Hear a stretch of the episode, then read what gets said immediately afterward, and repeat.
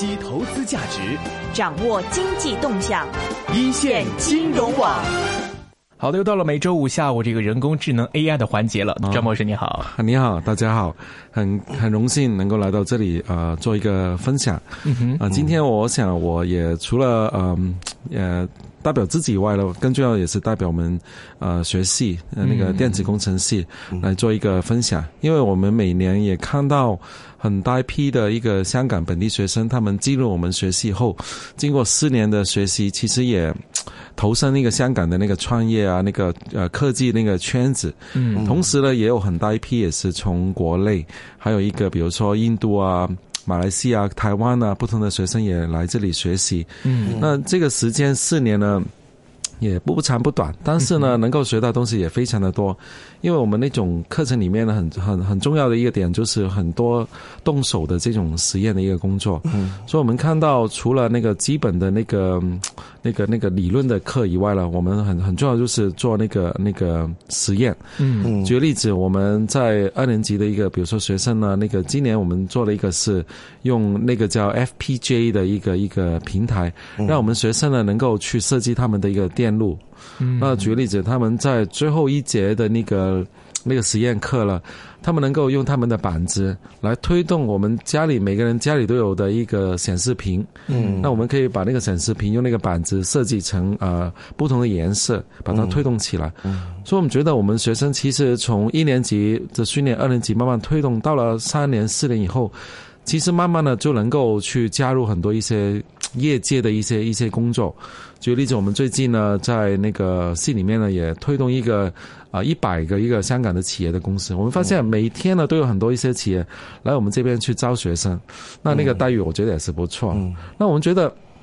怎么样可以把那些学生可以早一点去去推动了？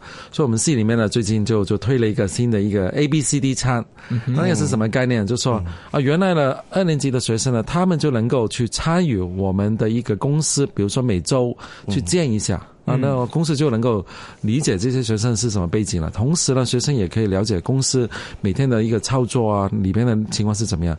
到了三年级了，他们也可以去参与一些公司的一个一个项目的一个课题。到了暑假，他们也可以去做一些暑假的实习。到了最后一年毕业的论文呢，也可以共同去设计。所以我们看到，其实你说香港要推动这个。那个科技的那个产业，人才很重要。我们说 smart city，我们怎么样去培养我们的学生到那个那个 smart people 了？这点是我们整个学校、整个学系都非常关注的一个方向。嗯，那其实讲到这一块的话，想了解一下，目前在香港这一块，可能您接触了很多学生，那么做电子工程也好啊，或者是这个科学技术这块也好，其实现在大家这个环境啊，或者是这个教育界的这个这个水平啊、层次啊，这个情况，目前得给大家介绍一下怎么样的？那太好了，这个问题实在是太棒。因为呢，我是在那个两千年那个 bubble 以前的那那批学生毕业的，嗯，所以呢，我是在那个我们说那个 IT bubble 爆破之前的那个读书，所以我记得那个时候我还记得香港有一个叫高考的成绩，嗯，然后高考了，那个时候大概每个学生，我们就假说那个时候在两千年之前，他们进去大学。他们的那个学生的成绩大概要进工科工程学的话，他们那个考试了，一般都会有三到四个 A，嗯，是这样的一个情况。那到了最顶峰的时候，就是两千年进来的那批，但是他们很很很很不幸运啊！为什么这样讲呢？因为大家可以想，他们是两千年进去的时候，他们是什么时候毕业呢？二零零三年，对，刚好就是二零零三年。我记得那一年我还是大学里面的一个助教，嗯，那我我真的是看到他们那帮学生太太优秀了，但是他们毕业的时候，他们就一窝蜂去去读那个硕士班，因为硕士班他们能够拿到八千的工资就是最厉害的。那后来呢，我们也其实理解，如果 IT bubble 可能就是那个那个网站啊设计很多这类嘛，但是后来呢，我们发现呢，呃。那个那个情况就就就一直往走走下坡了，走下坡。但是其实我们其实今天我们大家看，我记得我读书的时候，我大学我是用 Pager 的，我不知道你们应有应该也有用过 Pager，就是那个传呼机，传呼机。啊，我们叫 BP 机，对 BP 机，对嘛，很有趣，对嘛。我还记得那个时候约朋友吃饭都是用那个，呃，大家用用 Pager 发留言啊，对，发留言，然后大家就到什么地方集合这样，对吧？但是今天我在看，连连那个小学生，大家都在用那个手机，嗯，对吧？我们都今天到处都在讲那个人工智能，嗯，我们说白了，今天我们科技的渗透率比以前更更更多、更实在的，对吗？更广、更广，对吗？更深，对吗？然后我们觉得现在今天人工智能，不管是工科，连那个那个商科，连那个那个社会科学，大家都在讨论这个问题。嗯，所以呢，这个是呃一个很很明显的一个趋势。但是我们也看到了，现在这这帮学生他们在中学里面，我们需要给他们去培养。我们发现，呃，读那个人工智能这些了。不光是那个编程的教育重要，嗯，其实更重要、更实在的，我们是需要喜欢数学、热爱数学的人才，对吗？我以个人做个例子，我记得我那年进大学的时候，我是呃在中学的阶段，我是修四门数学，嗯，但是今天我们看到，可能以香港为例子，我知道今天这个这个电台节目里面还有一些大湾区不同地方的一些听众，对吗？我们发现。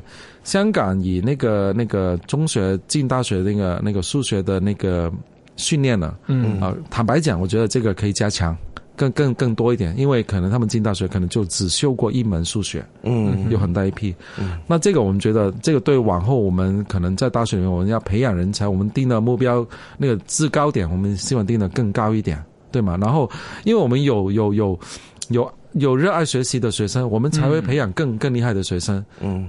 毕业生到最后，我们这些人才就是可以把整个这个社会发展的这个前景可以把它调调高。嗯，所以我们觉得这不不仅仅是大学里面的一个工作，我们一定要走进社区，去把我们的人才共同培养。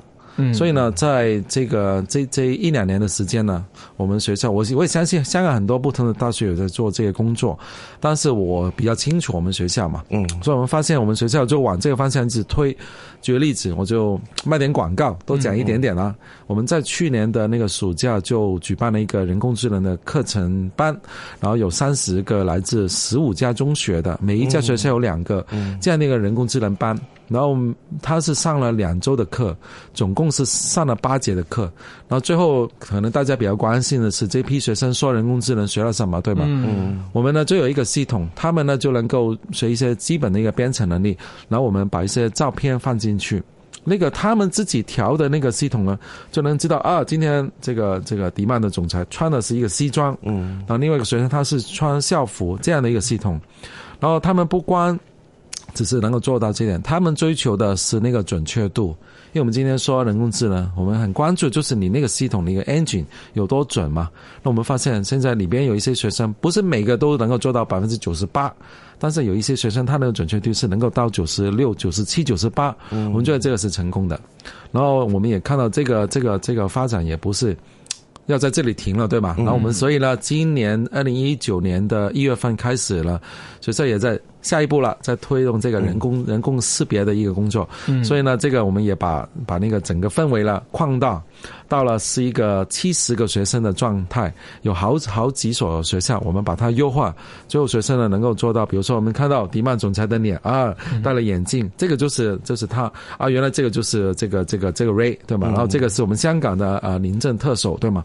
我们觉得这些都是一个很实在的一个，但是我们也不希望停在这里，我们希望把它变成一个真实的一个教材，因为今天我们大家看到可能到处都会在讲，我们看到讲的人多了，嗯，但是我们希望更多人是在。动手把事情能够做出来，给大家去展示。我们要看到是学生他们能够自己。做到自己的系统出来。那张博士刚刚有说到，你就是你们大学有跟中学去合作。对。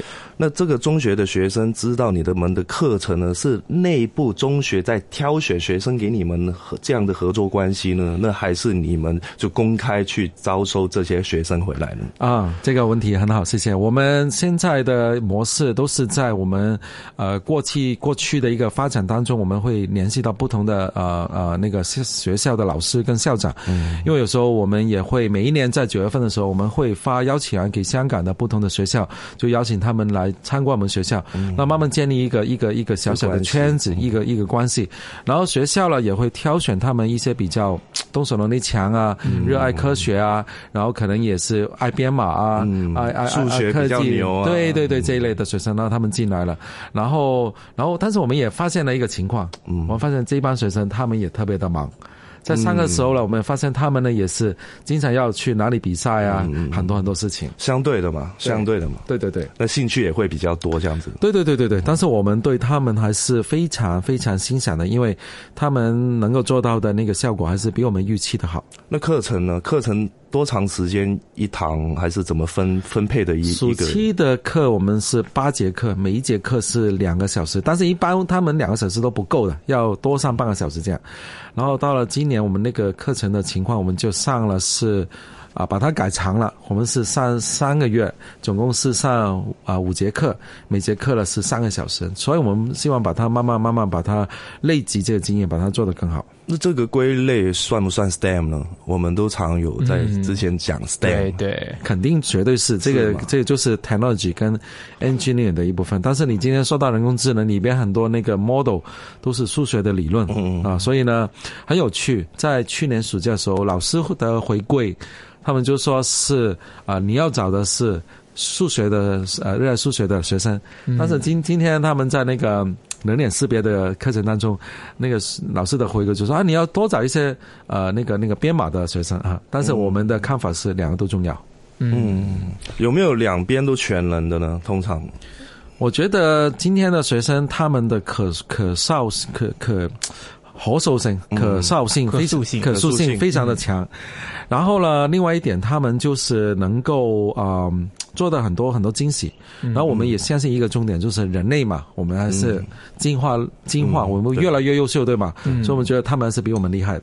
是，这边还是想问，就是学了这些专业知识之后，可能大家普遍都会有个基本的编程能力啊，或者有一些基本的这方面的这个能力在。但但是我们说要做到一个高端的研发呀，或者是做到一个产品的这样的一个这个推广或者研发这一块，可能真的还是需要更深或者更专业的一些知识。所以我们在推这些课程也好，或者我们在做这一方面的这个培训也好，那我们希望通过这个让学生达到什么样一个程度？但是希望这些学生都可以人人都能做到这个可能研。发他投身到这个 AI 的这个产业里面去呢，还是说可能让孩子只是有个兴趣，或者把这个目标我们来怎么来看的？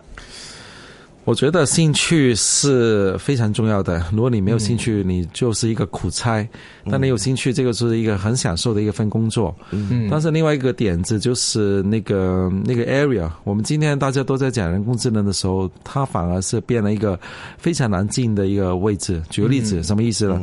今天呃，我有很多学生都会申请博士。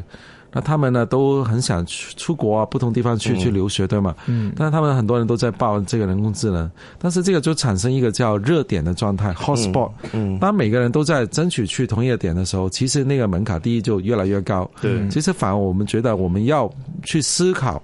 我们本身自身的一个强项是哪里？能够去结合这方面的一个工作，然后这样对他们往后的发展反而是变得更重要。是不是会像以前有一段时间不是很流行去练 MBA，对，练工商管理，是有现在的类似的情况出现了吗？人人都去念，人人都去去练，会会有吗？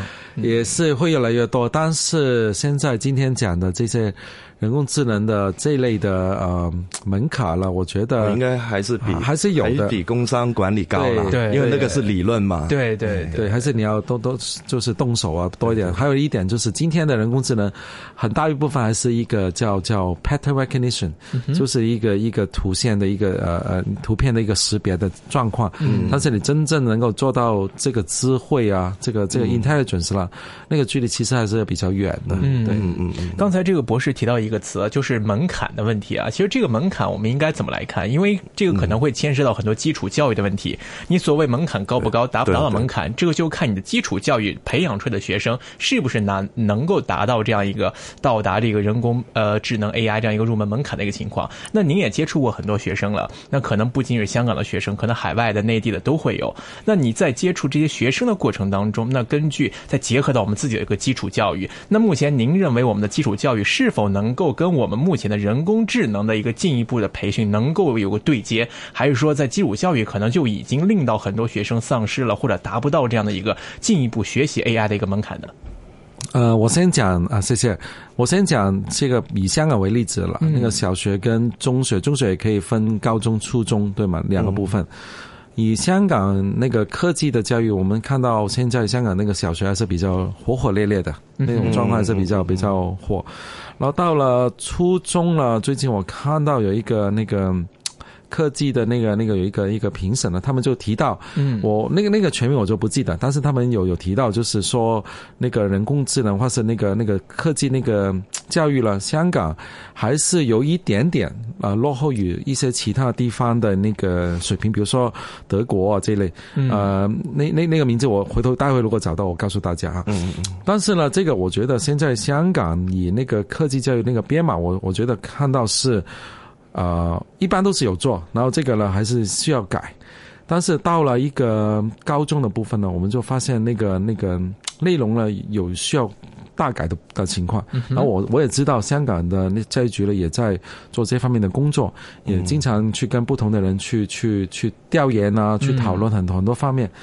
所以回回应你刚刚那个问题呢，我觉得香港的基础教育还是做得很好，不错。嗯，但是以现在我们看到那个人工智能这方面呢，这方面可能落差还是还是在的啊。因为现在我们看到那个那个技术啊，举个例子，最近有一本商汤的一个书，嗯啊，来到香港，很多学校的老师都想看，但是他们一拿到手去看的时候，他们就觉得这个内容对香港的学生的还是比较深。这个我是普遍听回来的一个一个普遍的说法。如果以这个为一个一个比较对比的话，我们觉得我们还在这方面还是需要多做一点工作。对，嗯，就就是说，有些市场的书，它在香港的学生来说，还是无法自己去自学的意思嘛？对对对对对，还是需要老师在在边上一直去去去推动。还有另外一个点子，我觉得以前读书跟现在的情况跟大家不一样，就是有了互联网，嗯，我们很多信息都是。随手可以可可可得的，我们都可以拿到，对吗？然后，但是这个也产生另外一个问题，就是信息量太多的时候混乱，反而让大家不知道那个我们叫 signal to noise ratio，对吧？我们那个信息量太多的时候，我们杂音也太多的时候，他反而不知道哪个是更重要。对对。所以这个反而是有利有弊的情况。那我们再说一说这个技术水平这方面了。那么很多地方啊都在搞编程，都在搞智能 AI，都在做这方面研发。美国也好，中国也好，内地、香港也好，都是这样。那其实我们看到。在科技方面，很多内地的这些科网巨头，他们有着很强的技术团队，他们挖人才的能力也好，或者能给的薪工待遇也好，或者是当地的人才储备也好，都非常强。那现在我们香港再来弄这个人才培养、弄编程、弄这一块儿，那目前我们的这个技术水平跟美国比也好，跟内地比也好，目前我们是一个什么样的阶段？有没有竞争力？或者说，如果现在没有竞争力，那如果以后要在这方面是多下功夫来发展，那我们有有没有优势？有没有机会能做得更好呢？我先讲一些很实际的一种测试吧。我们香港有一个叫啊，或者全球有一个比赛叫披萨。他也算是锻炼，就看一下我们学生的那个数学的这种能力。嗯，那我们香港一直都是前 前三、前五这种状态。哦，那到底是哪位置我就不太记得了，但是都是很前的这种状态，名列前。对，然后这些呢也是能够显示我们有最优秀的学生在这里，对吗？第一，嗯，第二个另外一个点呢就是呃，科技这种东西呢很特别。没有说你你你你最早开始你做的最最最最多，你就代表你会最厉害。嗯，他有时候经常会出现就是后发限制的情况。对，所以呢，这个呢，反而我们要大家就全心全意要到底知道我们在做什么事情，我们要看到清楚我们的目标是在往哪个方向走。嗯，如果大家都觉得这个是重要的时候，我们应该是全方位、方方位去去推动，包括了去推动在校内的一个。学生的一个发展，然后教学这个又一一一个配套能够跟上，然后大学这个比如说就收学生这个这个制度也要跟跟得上，然后到了我们学生进公司这样的一个结合式情况是怎么样？到了那个产品。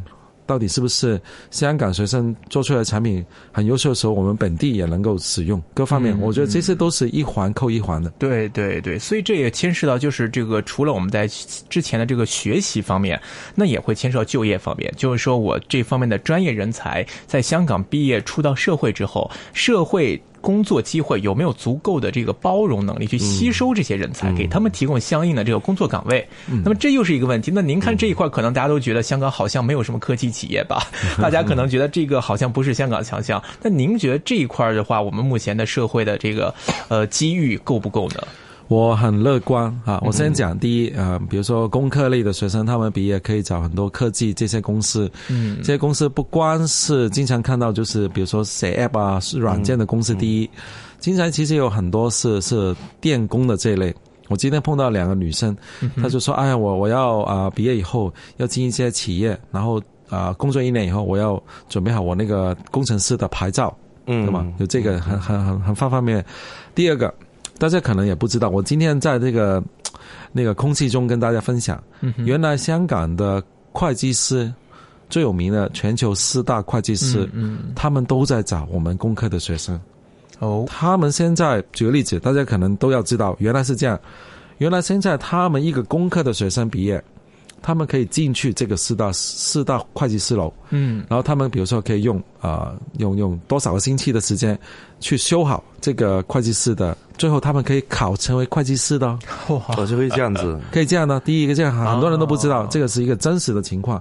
然后里面会计师楼里面那个高管也这样跟我们讲，我们很喜欢你们工科的学生，为什么呢？因为我们有很好的逻辑训练，然后今天很多会计师楼他们都要去解解决很多那个我们很多 consult con 啊 consultant 的一个工作，对吧？工作，然后他们也也面对很多企业，比如说那些 cyber security 啊，很多这一类的一些问题在里面，他们背后需要的知识也是工科的知识。嗯，所以我说，当然上课的学生他们进去，我们还是这种这种这条路一直走。但是原来现在很多这种企业了，他们也开了一条路，给我们工科的学生也可以进去，然后也是做的不错的。嗯，另外我再补充多一句。啊，今年我有一个毕业毕业的学生啊，他呢是六月份毕业的，OK，二零一九年，但是他在二零一八年的十一月份已经拿到香港，我可以开名字了，就那个 JP Morgan 的 offer，嗯，这个很有名的 IBank，然后一进去那个公司就也是非常的高了，那我就不讲多少，也是非常的高的一种工资。那我们觉得今天那个学生毕业以后，其实他们不光找的只是一种。工程相关的工作，嗯，其实他们有很好的基础锻炼，他们能够很灵活到不同的企业去发挥他们的能量。那在未来方面呢，我们来讲讲香港在电子编程这一块的未来。您觉得这个会是一个将来我们一个重点发展方向，或者您觉得这一块能达到什么样一个成就？有没有机会成为这个香港也好，或者湾区也好，或者是 或者放到更大地区的一个电子编程或者电子工程类的一个人才培训的基地？有没有这样的一个机会存在呢？呃，我觉得，嗯，这整个 STEM 的教育其实也是非常的这这个广。第一，第二个，我们香港也有很多不同种类的的优优优势，比如说物流业啊、建筑行业啊。然后我们香港，比如说政治啊，或者我们比如说呃，理工大学有很很好的那个 media 的。我们说不同种类的学科都都做得很好。第一哈，我不不不光讲我们这工功课的情况，嗯嗯。但是如果以这个整个优势来讲呢，我们看到现在国家已经定位定得很清楚，就是香港要走这个全球科技领先的一个研究中心的的的点。第一，嗯。第二，我们看到我们香港政府也是下定决心要推动这方面的工作。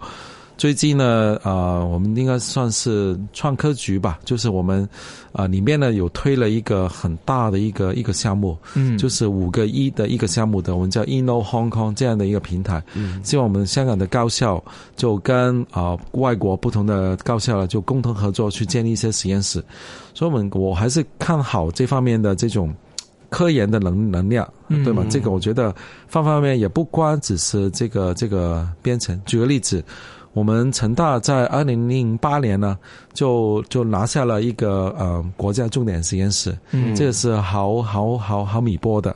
然后最近也改名字，我们叫泰克兹，泰克兹英文叫 Terahertz，因为我们现在看到是五 G 的年代，嗯，五 G 的年代到底未来的事是不是我们不用见面，但是我们整个人就可以就可以显示出来了，对吗？嗯嗯，这个呢，我们看到其实整个科技能带带给我们的生活是是颠覆性的，对吗？对我们可能可能吃饭呢，可能对我们我们这几个方向嘛。衣食住行嘛，就衣食住行。对，我们其实各方面都在颠覆的情况。对，嗯，所以如果我们香港真的以国家这个方向，以香港这个方向在推的话，我觉得再加上现在大湾区大家都这么重视，现在香港那个前景，我觉得是是大到不不可想象，对吗？但是我们一定要把握好这个这个方向，把它做好，然后让我们的学生知道他们自己的强项是什么，对，让他们的父母能够去去支持孩子去往这边发展。对，那我觉得这个也是，同时我也很鼓励我们的学生多多去湾区走走。我我个人经常去深圳到处去去走，对，我觉得这个也是现在香港可能普遍学生。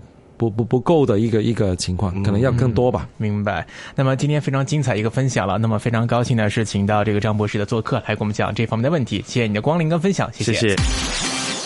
股票交易所鸣金收兵，一线金融网开锣登台，一线金融网。